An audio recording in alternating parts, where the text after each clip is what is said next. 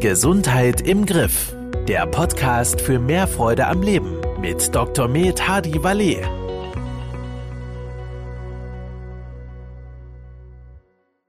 Herzlich willkommen zu unserem Podcast Gesundheit im Griff. Mein Name ist Hadi Valet und ich freue mich heute ganz besonders über einen Gast, den ich schon seit vielen, vielen Jahren kenne und von dem ich auch viel gelernt habe. Heute zu Gast ist Dr. Bernhard Dickreiter von Haus aus Internist, äh, Facharzt für physikalische Therapie und so weiter. Er hat auch einige Bücher geschrieben, aber ich denke, da kann er sich selber viel kompetenter vorstellen. Also herzlich willkommen, Bernhard, und erklär mal den Zuhörern genau, was du so machst. Ja, vielen Dank für die Einladung zu diesem Podcast. Ich habe lange Jahre als Chefarzt eine staatliche Reha-Klinik für fachübergreifende Disziplinen äh, geleitet, Neurologie, Orthopädie und Innere, weil einfach die multimorbiden Patienten doch sehr, sehr häufig vorkommen. Und im Rahmen dieser degenerativen Erkrankungen haben wir uns eben auch gefragt, warum gehen Sehnen zugrunde ohne Trauma? Wieso degenerieren Gelenke, warum gehen im Körper immer wieder Gewebe kaputt ohne bisher erklärbare Ursachen. Und da haben wir uns immer mehr im Team mit der Zellbiologie, Evolutionsbiologie und Systembiologie beschäftigt. Und ich muss sagen, es ist eigentlich in der Medizin eine grobe Vernachlässigung, fast eine Ignoranz der biologischen Verhältnisse im Körper. Wir müssen mehr die Biologie des Organismus mit einbeziehen, um Krankheiten in ihrer Entwicklung zu verstehen. Das Und hört dazu, sich ja das hört sich ja extrem spannend an, weil du ja wirklich die, ja, die großen Volkskrankheiten, degenerative Erkrankungen, chronische Bekra Erkrankungen beschreibst. Und du sagst jetzt, wir müssen das besser verstehen, wir müssen in die Tiefe gehen und du redest von der Ignoranz. Jetzt kannst du mir das mal erläutern. Wieso ist die jetzige Medizin ignorant? Oder was sind denn deine Ansätze, wie man diesen Menschen, da gibt es, glaube ich, sehr, sehr viele, die mit Gelenkerkrankungen, Sehnenerkrankungen, Bindegewebserkrankungen etc. zu tun haben, wie man denen dann helfen kann. Das interessiert mich jetzt wirklich. Ja, die Masse der heutigen Erkrankungen sind ja die Zivilisationskrankheiten. Und die nennt man Zivilisationskrankheiten, weil sie überwiegend mit der modernen Lebensweise in ihrer Entstehung verursacht sind. Diese Zivilisationskrankheiten Zivilisationskrankheiten, Stoffwechselstörungen wie Diabetes, orthopädische Erkrankungen, chronische Rückenschmerzen, Arthrosen. Wir haben in Deutschland 500.000 Gelenksersatzoperationen jedes Jahr. Eine Großstadt in Deutschland mit 500.000 Einwohnern wird als Beispiel komplett mit einem neuen Gelenk ausgestattet. Die Zunahme dieser Erkrankung in den letzten 50, 70 Jahren ist massiv und die andere Erkenntnis ist die, dass wir diese Erkrankungen mit medikamentöser Therapie, mit Medikamente zwar begleiten, lindern, Laborwerte kletten, aber wir können sie nicht heilen. Wir müssen präventiv Konzepte entwickeln. Wir müssen therapeutische Konzepte entwickeln, die bisher ganzheitlich, ich nenne sie systembiologisch, jedem lebendigen System müssen wir alles geben, was es zum Leben braucht. Und dazu gehört eben die ganze Palette des Lebens, Ernährung, Bewegung, Säurebasenverhältnisse, Mikronährstoffversorgung und so weiter. Also rund um das System Mensch. Nur dann haben wir die Chance, wenn wir rechtzeitig kommen, einen Diabetes wieder zu heilen, eine Arthrose ebenfalls wieder zu heilen oder äh, die Frühform einer Demenz aufzuhalten und eventuell äh, auch ebenfalls heilend einzuwirken. Das wenn natürlich die mhm. eine riesen, riesen Anzahl an Knorpelzellen oder an Neuronen im Hippocampus im Gehirn, wenn ein ganz großer Zellverlust da ist, dann werden wir wenig Chancen haben, auch mit einem ganzheitlich systembiologischen Konzept hier nochmal die Wende hinzubekommen. Aber, aber um das Ganze, die Entwicklung zu verstehen, müssen wir eben auch verstehen, wie leben die Zellen in unserem Körper. Wir sind nichts anderes als eine riesige Zellkultur. Also was du hier so beschreibst, kann ich ja nur bestätigen. Ich bin ja inzwischen auch 64 und ich sage immer im Scherz, ich habe schon Komplexe. Alle meine bekannten Freunde haben mindestens ein oder zwei künstliche Gelenke. Ich hinke da in Anführungszeichen hinterher, aber ich bin auch froh drum. Aber jetzt mal ganz konkret, systemische Zellbiologie. Das hört sich sehr abstrakt an. Jetzt komme ich zu dir zum Beispiel und habe, sagen wir, chronische Hüftschmerzen und möchte eine Hüftoperation vermeiden. Was würdest du mir dann raten oder welche Therapie würdest du mir dann angedeihen lassen? Ja, die Therapie schaut natürlich äh, in der Regel heute so aus, nehmen Sie Schmerzmittel und wenn es nicht mehr geht, dann operieren wir. Ja, aus diesem Grunde habe ich eine Sprechstunde eingerichtet, eben nach dem systembiologischen Ansatz. Ich gehe mit dem betreffenden oder betroffenen Patient, gehe ich im Prinzip alles durch. Wie ernährt er sich? Und da bedeutet immer, lass die schnellen Zucker weg. Ja, die Verzuckerung, die Advanced Glycation Endprodukts, das ist eines der krankmachendsten Faktoren in der heutigen Ernährung. Also die, die schnellen Zucker weglassen, gute Eiweiße, entscheidend sind äh, qualitativ gute Fette, dann die Omega-3, Omega-6 Balance, dass wir Entzündungsbalance im Körper haben. Äh, was trinkt er, wird durchgesprochen. Wie soll er sich bewegen? Ganz wichtiger Faktor. Mikronährstoffversorgung, immer Vitamin D. Ich habe reihenweise, auch zu Corona-Zeiten, reihenweise Patienten mit einem desolaten, fast grottenschlechten Vitamin D-Spiegel. Und das ist gefährlich. Vitamin D ist ein Hormon, was an, für alle Zellen Rezeptoren hat oder alle Zellen haben Rezeptoren fürs Vitamin D. Und das spielt eben auch bei der Schmerzempfindung, bei der Arthrose eine Rolle. Ich brauche die Mikronährstoffe äh, im Mineralstoffbereich Chondroitin, Hyaluronsäure.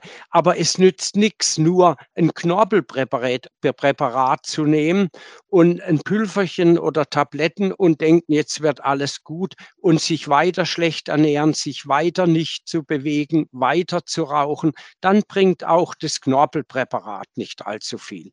Ich muss, um wieder gesund zu werden oder die Gesundheit lange zu erhalten, an vielen Rädchen drehen.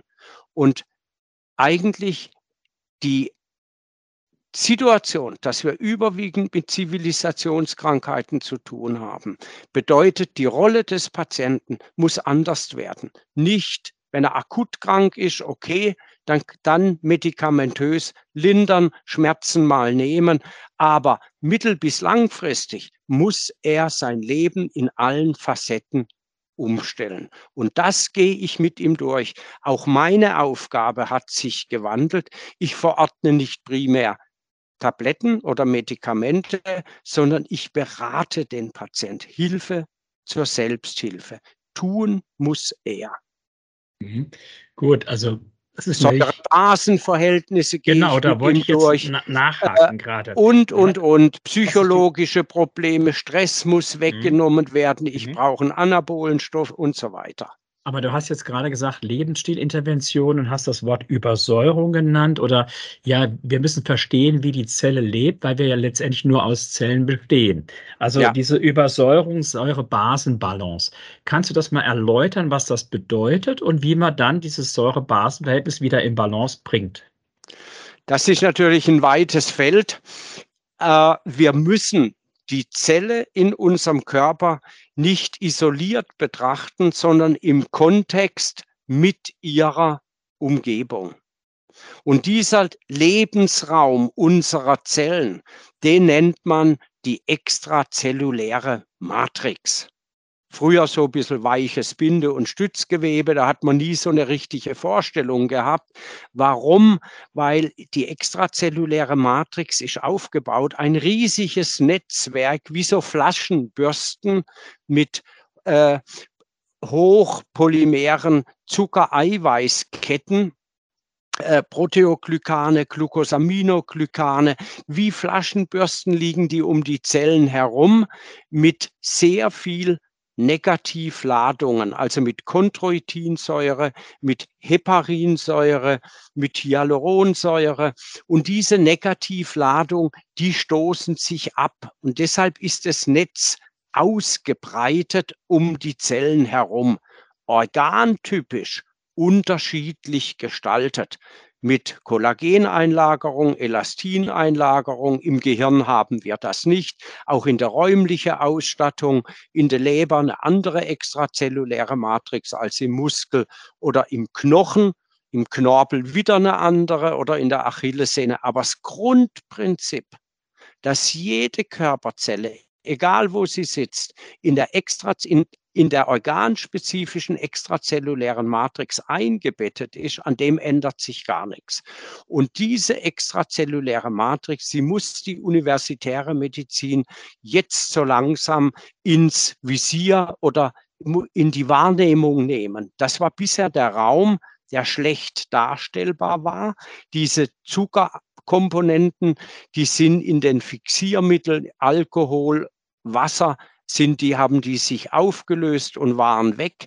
70 Prozent der extrazellulären Matrix ist Wasser, das ist weggeflossen. Man hat in der Histologie immer gesagt, wir wissen, dass da nicht nichts ist, aber wir wissen nicht, was da ist.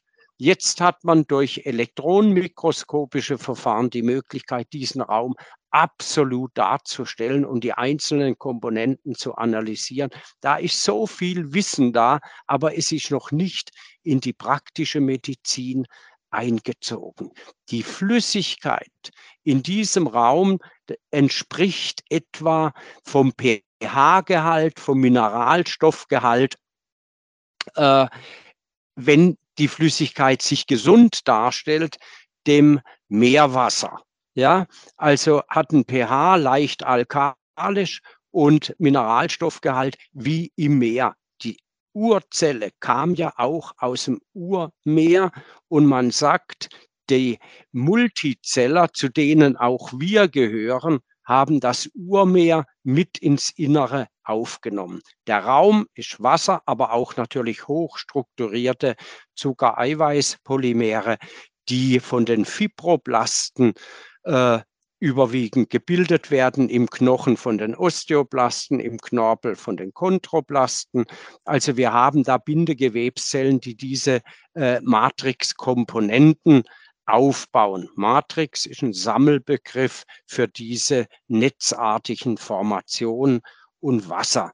So, und jetzt haben wir eben diese Negativladungen, die sehr viel Wassermoleküle. Wasser ist ja wie ein Dipol, plus minus, und da werden die mit dem Pluspol äh, angedockt, elektrostatische Anziehung, und deshalb haben wir da sehr, sehr viel Wasser im Extrazellulärraum. Wenn ich eine Übersäuerung habe, und die nennt man in der Naturheilkunde die latente Übersäuerung, dann habe ich anstelle von Wasser hier H+, also Protonen gebunden. Und das ist die latente Übersäuerung, die sich in der extrazellulären Matrix abspielt. Hm, jetzt meine Frage. Also, du hast vorhin Vitamin D genannt, dann nehme ich Blut ab und kann Vitamin D-Spiegel messen. Kann ja. ich denn diese latente Übersäuerung messen oder wie stelle ich das fest? Das war eben bisher das Problem. Die extrazelluläre Matrix hat sich einer Diagnostik eigentlich entzogen. Wenn ich da reinsteche, dann bekomme ich ein Konglomerat von Gewebsaft, von Matrixflüssigkeit, von zerlaufenden Zellen, von äh, Kapillarverletzungen, ein bisschen Blut und Lymphe. Das heißt, ich krieg, ich gewinne Flüssigkeiten, Mixum, Kompositum, mit dem ich eigentlich nichts anfangen kann. Nur wenn ich etwas nicht diagnostizieren kann, heißt noch lange nicht, dass es nicht da ist. Ja, die Biologie beschreibt die Matrix sehr exakt und das Wissen ist immens, was da bereits vorhanden ist. Wir haben indirekt Möglichkeiten, ja, äh, zum Beispiel über ein Urintagesprofil in etwa auf die latente Azidose zurückinterpolieren. Also nur ein Lackmusstreifen in Urin mal gucken, ist er sauer oder basisch. Das bringt gar nichts. Ja. Wir müssen morgens messen. Der Frühurin ist meistens, ist in der Regel normalerweise sauer, weil über Nacht Säureäquivalente ausgeschieden werden. Wir messen dann zwei Stunden nach dem Frühstück, dann müsste er basisch werden, weil über die Säureproduktion im Magen, Säureausscheidung im Magen, auf der anderen Seite ein Basenfluten kommt und wir erhalten zwei Stunden nach Normalzeit im Gesunden eine, einen basischen Urin. Dann vor Mittagessen im nüchternen Zustand ist er wieder leicht sauer und dann zwei Stunden später wieder basisch. Das ist dann eine lebendige Säurebasenkurve im Urin. Die sagt mir nicht unbedingt, dass der Körper nicht äh, wenn ich das nicht erreiche, kann ich nicht unbedingt sagen, der Körper ist massiv übersäuert, aber ich kann sagen, die Säurebasenregulation stimmt nicht. Also mit dem Tagesprofil kann der Erfahrene sehr gut Rückschlüsse auf eine latente Azidose schließen oder nicht. Okay, jetzt äh, schließen wir mal darauf, ich hätte eine latente Azidose, also diese, diese Profilierung oder diese Rhythmik im Säurebasenprofil über den Tag wäre gestört. Äh, wie gehst du dann weiter vor? Also wie findest du die Ursache und was empfiehlst du dann? Also dann würde ich auch noch schauen, wie ist die Herzratenvariabilität. Ja, weil. Kannst du das kurz erläutern, Herzratenvariabilität? Ja, da benutzen wir den Sinusknoten, den Schrittmacher am Herzen, um zu schauen, ob Sympathikus und Parasympathikus, also das vegetative Nervensystem, noch gut reguliert, in der Balance ist. Wir brauchen beide. Ja, ich brauche, wenn ich ein bisschen gefordert bin, dann brauche ich eben äh, den Sympathikus, der hochfährt. Und wenn ich wieder regenerieren und entspannen möchte, dann brauche ich den Vagus. Und dieses Zusammenspiel stimmt Sympathikus, Parasympathikus zusammen, greife ich mit der Herzratenvariabilität ab. Patient kriegt ein EKG angelegt und man misst einfach die Abstände der einzelnen Herzschläge. Wenn die sehr exakt gleich sind, dann habe ich eine Sympathikotonie, dann habe ich eine starre äh, äh, Herzratenvariabilität. Also ich habe ein, der, der Mensch befindet sich dann praktisch im Stress, im Dauersympathikotonus. Und das macht krank. Und wir wissen, dass die latente Azidose eigentlich immer einhergeht, es war Wollicek, der das untersucht hat, mit einer Sympathikotonie in der Herzratenvariabilität. Und so kann man Bausteine zusammentragen, äh, die dann zusätzlich äh, der Phasenwinkel in der Bioimpedanzmethode, die alles kleine Bausteine sind, die sagen also, auch der klinische Aspekt, wie kommt er, was hat er für Befindlichkeitsstörungen. Und das ist ja auch das Interessante, dass Matrixveränderungen zunächst zu Befindlichkeitsstörungen führen, ohne Befunde in der herkömmlichen Diagnostik. Weit über 50 Prozent aller Patienten, die heute in eine Praxis kommen, haben Befindlichkeitsstörungen ohne Befunde. Das heißt, der behandelnde Arzt diagnostiziert mit der herkömmlichen Diagnostik eben keine Veränderungen. Das stimmt alles. Die Veränderungen sind aber bereits in der, Matri in der extrazellulären Matrix weit fortgeschritten, aber noch nicht auf die Zelle übergeschwappt. Ja, das ist ein ganz wichtiger Aspekt. Die, die modernen Zivilisationskrankheiten bahnen sich im Extrazellulärraum an mit Verschlackungsphänomenen, Übersäuerungsphänomenen, mit Mülldeponien im extrazellulären Raum und schwappen irgendwann auf die Zelle über. Und dann werden sie diagnostiziert. Wir müssen ja, viel früher kommen. Genau, das macht ja Sinn, dass man da früher interveniert. Also wir haben diese gestörte Säure-Basen-Balance, diese, äh, ich sag mal, gestörte Pulsation im Urin. Jetzt haben wir eine Frequenzstarre in der Herzratenvariabilität. Also genau. du siehst, der steht jetzt unter Spannung. Ja, was machst du da noch oder reicht dir das aus zur Therapie dann? Das reicht mir eigentlich. Der klinische Aspekt noch und vielleicht noch ein niedriger Phasenwinkel in der Bioimpedanzmethode, äh, wo, wo auch so ein bisschen in Richtung, wie ist die Zelle versorgt? Ja, wir müssen mhm. ja wirklich eines wissen. Die Zelle ist von ihrer jeweiligen Umgebung existenziell genauso abhängig wie wir als im Makrobereich von unserer Umgebung. Temperatur, Licht, Sauerstoff, Luft, Verunreinigung, ja, nein. Wir sind abhängig von unserer Umwelt. Und so hat jede Zelle in unserem Körper ebenfalls eine innere, äh, eine Umwelt. Und die nennt man die extrazelluläre Matrix. Und wenn ich klinisch den Verdacht habe, wie du sagst, äh, er hat Anzeichen genug, dass ich sagen muss, hier stimmt das Milieu in der extrazellulären Matrix nicht. Pischinger, einer der großen Verfechter, dass die extrazelluläre Matrix mehr beachtet wird in der praktischen Medizin, der spricht dann von einer Regulationsstarre und die muss äh, aufgehoben werden und wir müssen schauen, dass wir die extrazelluläre Matrix dann in Anführungszeichen neu lebensdienlich wieder gestalten. Und Wie dazu, machen wir das? Wie machen wir das? Das ist ja spannend jetzt. Ja, äh, ja das heißt, ich habe wie ein Fisch im Aquarium. Die Zelle wie ein Fisch im Aquarium. Der eine schwimmt in einer Dreckbrühe und was ich möchte, ist, dass der wieder in einem klaren Wasser schwimmt. Ne? Mhm. So, das, der Fisch, die, die Zelle im Aquarium da muss ich schauen, was schmeiße ich dem oben rein. Das heißt auf Deutsch, wie ernähre ich mich? Ich brauche äh, biologische Anbaumethoden, ich brauche wenig Pestizide, Herbizide und andere äh, Giftstoffe in der Ernährung. Ich brauche eine gescheite Ernährung, die nicht glukoselastig ist, viel Gemüse, Obst, Salat. Ich muss also ein Ernährungskonzept gehört da dazu. Das brauche ich dir nicht erzählen. Das kann man auch bei mhm. Bodymed nachlesen. Das ja. ist genau die richtige Richtung. Ja.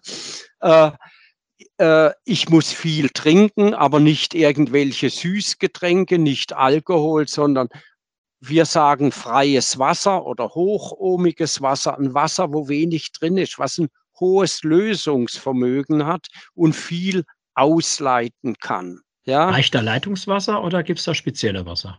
Also ich präferiere die Lebensquelle von Hornberg. Wolwig ist gut, wobei da natürlich der Transport und wenn in Glasflaschen, da sollte man schon, Laurentius ist ein gutes Wasser. Also äh, da steht auch überall der elektrische Widerstand drauf und wir sprechen von einem hochohmischen Wasser, also ein Wasser mit einem hohen elektrischen Widerstand, wo wenig drin ist. Wo finde ich ja. das auf dem Wasser? Ist das hinterm Etikett oder wo steht das? Das sieht man auf dem Etikett, das ist da drauf Aha. Lebensquelle Hornberg, das hm. ist äh, Laurentius, Wolwig ist ein hochohmiges. Also ich persönlich habe auch ein Wasseraufbereitungsgerät im Haushalt, wo ich eben für das normale Trinken, nicht zum Kochen oder so, aber für Kaffee, Tee oder Wasser trinken, mir das Wasser ein bisschen aufbereite und ich merke sofort den Unterschied, wenn ich einen Kaffee mache. Ne? Gut, jetzt trinke ich ja gerne und viel Kaffee. Ich würde auch behaupten, zu viel Kaffee, ist das dann schädlich für die Matrix? Übersäure ich durch Kaffee trinken? Nein, also vier bis fünf Tassen Kaffee, sagt man, ist völlig okay. Da passiert gar nichts, ja. Gut, hast mir den Tag gerettet. ich habe den Tag gerettet. Nein, es ist ja wirklich, das sind so viele Komponenten. Das fängt an, was schmeiße ich an Ernährung oben ins Aquarium rein. Ja, wie oft spüle ich? Das heißt, die Bewe körperliche Bewegung, die Muskeltätigkeit, lymphatisch, venös abpumpen, ganz wichtig. Ja, die mhm. Vorstellung vom Herz-Kreislauf. Unser Herz pumpt eigentlich nur raus, dann wird die extrazelluläre Matrix mit Sauerstoff, Nährstoffen gefüllt, gefüttert. Daraus ernährt sich die Zelle. Der Stoffwechsel findet in der Zelle statt. Die Stoffwechselendprodukte schmeißt die Zelle raus wie man die dann bezeichnet, als, als Schlacken oder Belastungen oder sonst. Auf jeden Fall müssen die weg. Für die großen Partikel ist die Lymphe zuständig, die blind in diesem Raum beginnt, wie Staubsauger mit offenen Rohren. Die hat zum Beispiel ans linke Herz überhaupt keinen Anschluss, ja, die führt nur zurück und die venösen Kapillare. Und die werden insbesondere von der Skelettmuskulatur im Flüssigkeitsstrom angetrieben. Deshalb sind wir angewiesen auf ausreichend körperliche Bewegung und auf eine intakte, nicht verspannte Muskulatur in Ruhe. Gut, da trifft Ernährung, ja den, den Trinken, Kern. Bewegen, mhm. eventuell Säure-Basenregulation, dass man auch mal vorübergehend Basenmittel, basische Mineralien gibt. Mhm. Äh, die Ernährung natürlich dann bei Übersäuerung relativ stark Gemüse, Obstlastig, ja. Äh, rechtsdrehende Milchsäure ist günstig für den Darm und auch für den Säurebasenhaushalt. Da kann ich sehr viel tun. Ich kann die Ausscheidung anregen. Schwitzen ist gut. Überhöhte Zufuhr mit zu viel Fleisch, mit Wurst, auch Fisch, Eiweiß in hohen Mengen, dass ich das reduziere, auch Stress reduziere, weil Stress, Sympathikotonus macht einen verbrauchenden Katabolenstoffwechsel, der eher die Übersäuerung erhöht. Äh, Mikrozirkulationsstörungen führen zur, in dem Moment, wo die Zelle zu wenig Sauerstoff bekommt, produziert sie Milchsäure, führt zu lokalen Übersäuerungen und auch Medikamente in vorderster Front, Proton, äh, Protonhämmer, eben diese sogenannten Magenschutztabletten, die man früher sechs Wochen verordnet hatte, die werden heute zum Teil über Jahre eingenommen. Magenschutz hört sich ja auch gut an. In Wirklichkeit wird die Säureproduktion im Magen, die wir für die Verdauung von Eiweiß benötigen, die wird verhindert und dadurch äh, natürlich auch eine aktive Säureausscheidung äh, verhindert.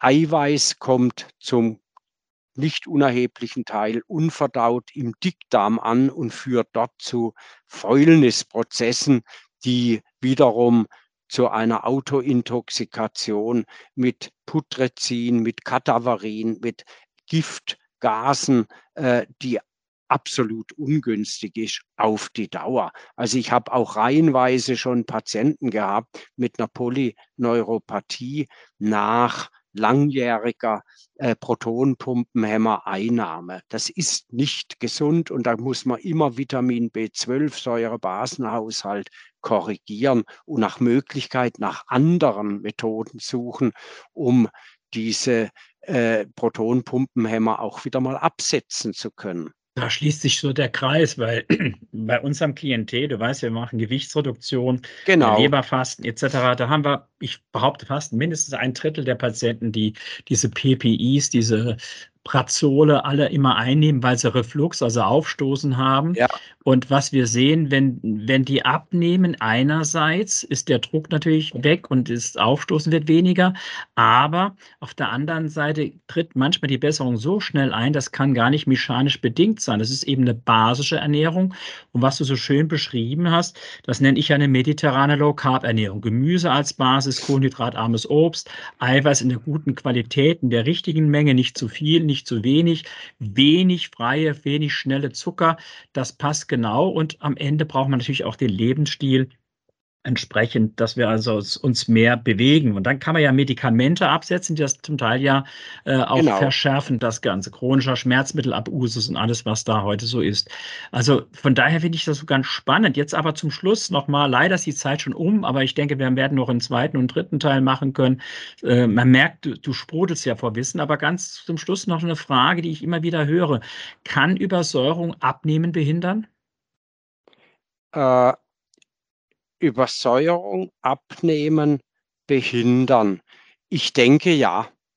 Ich denke ja. ja, weil der Stoffwechsel in seiner Regulation so nicht funktionieren kann. Ja, wir haben bei der Übersäuerung im Extrazellulärraum praktisch Übergänge in der, im, im flüssigen Milieu von Sol zu Gel. Das führt jetzt zu weit. Und da habe ich Blockaden, die den Stoffwechsel behindern. Und der wird plötzlich frei. Also insofern äh, gehört die, die Behandlung der latenten Übersäuerung gehört natürlich zum Abnehmen und zur Stoffwechselnormalisierung dazu. Prima. Also um ich glaube, wir kommen zum Schluss. Also das ist ja wirklich äh, letztendlich Wasser auf unsere Mühlen, weil ich sage ja, am Ende geht es ja um Lebensstilintervention, zeitweise Einsatz vom Mahlzeitersatz, zusätzliche Bewegung, Verhalten ändern, ausreichend Schlaf, aber auch Mikronährstoffe über Vitamin D, B12 hast du genannt, Zink gehört ja. sicherlich beim Säurebasenhaushalt dazu, basische Mineralien und so weiter. Also ein ganz Absolut. spannendes Thema, ja. weil natürlich das ja, mehr als die Hälfte der Bevölkerung betrifft. Ja? Vielleicht zum Schluss ein ganz kurzes Statement, wenn jetzt jemand zu dir kommt und sagt, mir geht es noch gut, aber ich merke, ich bin nicht mehr so leistungsfähig wie früher. Was ist die wichtigste Änderung, die man dann tun sollte? Also die Basis ist immer die Ernährung und die Bewegung. Hm?